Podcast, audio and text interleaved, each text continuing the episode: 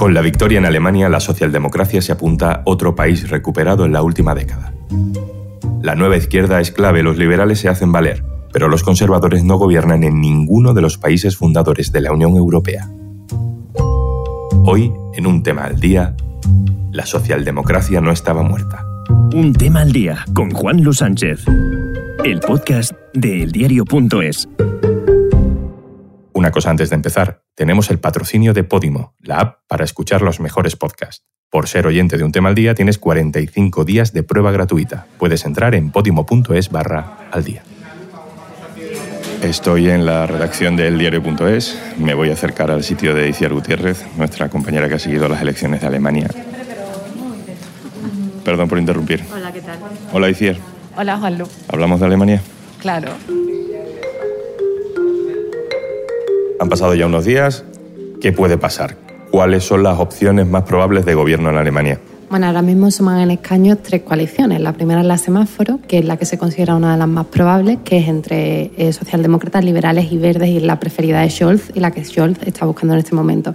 Pero también los conservadores pueden intentar una coalición jamaica, de hecho también es lo que está apostando la JET, con liberales y verdes. Y también suma la gran coalición, pero los analistas no lo ven políticamente viable por el desgaste sufrido por socialdemócratas y conservadores en los últimos años. El papel de los verdes parece clave, han tenido unos muy buenos resultados. Han tenido unos muy buenos resultados, de hecho son los mejores resultados de su historia, se han convertido en tercera fuerza, todo apunta a que van a volver al gobierno federal y de hecho también han sido la fuerza preferida entre los jóvenes de menores de 30 años, junto a los liberales, que también han votado mucho a los liberales. Y bueno, ahora mismo tienen mucho poder de negociación y se da por hecho que van a estar en el gobierno. ¿Qué otras claves nos ha dejado este resultado que tú consideres que son trascendentales? La gran noticia de la noche fue el batacazo de la CDU también, por sus peores resultados de la historia, unido a, a que la ultraderecha pierde algunos puntos pero se mantiene y también fue primera fuerza en dos estados federados y la izquierda casi se queda fuera del Parlamento pero finalmente consiguió entrar.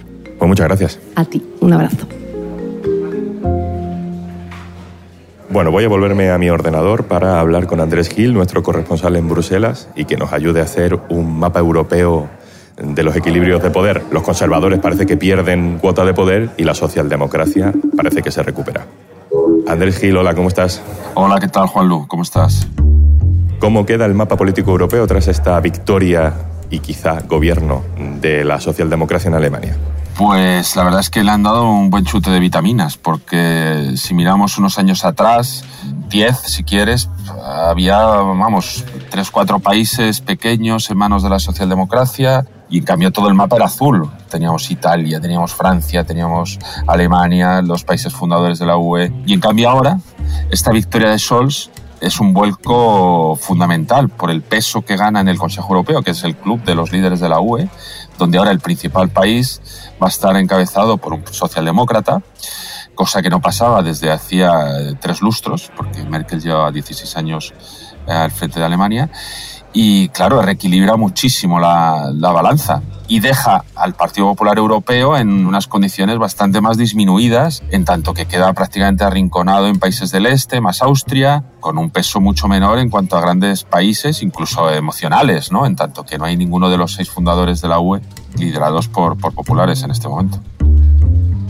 Yendo a país a país, eh, ¿dónde tenemos a la socialdemocracia eh, gobernando o liderando, digamos, eh, gobiernos, como parece que va a pasar en Alemania? Eh, España cambió de, de signo de, en los últimos tiempos, han cambiado Dinamarca, ha cambiado Suecia, ha cambiado Finlandia, bueno, siguen en Malta. El mapa es muy distinto para la socialdemocracia. Cuando hace no mucho tiempo, bueno, parecía que podía ocurrir en muchos países, como ha ocurrido en Grecia, que el PASOK está en unos niveles muy bajos, o incluso en Francia, ¿no? El partido de Mitterrand, el gran símbolo de la República Francesa, pues también está pasando momentos muy duros en los últimos tiempos.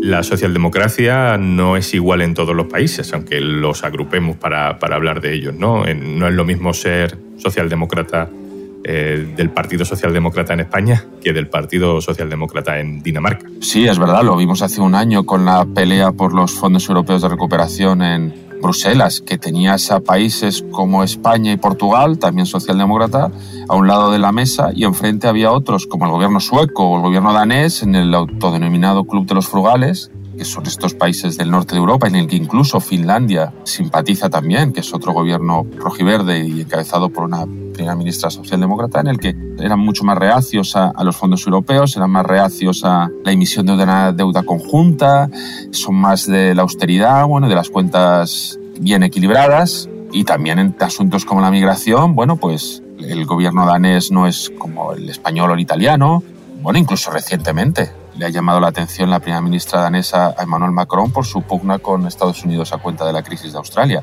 Es de la misma familia política, pero no son lo mismo los, todos los socialdemócratas en Europa, sí. ¿Cómo puede influir en España que Alemania esté liderada por un gobierno eh, de Olaf Scholz? ¿De qué manera nos puede influir? Bueno, uno tiende a pensar que a los países del sur les puede venir mejor un gobierno con más peso socialdemócrata si nos fijamos en las variables de, que tienen que ver con la economía y con la austeridad. Ahora estamos en un momento en el que todos los países de la Unión Europea están gastando dinero libremente, no, la, Comisión Europea ha levantado todo tipo de, de controles de deuda y de déficit para hacer frente a la crisis de la pandemia. Eso tiene una fecha de caducidad, que será a finales de 2022, principios del 23. A partir de entonces, ¿cómo van a ser las reglas fiscales? Se va a correr mucho para volver a topes de deuda, lo cual va a significar más sacrificios como hace 10 años en cuanto a servicios públicos, pensiones, funcionarios, etc. O se buscará una vía menos dolorosa para los países. Lo que diga Alemania en eso va a ser fundamental.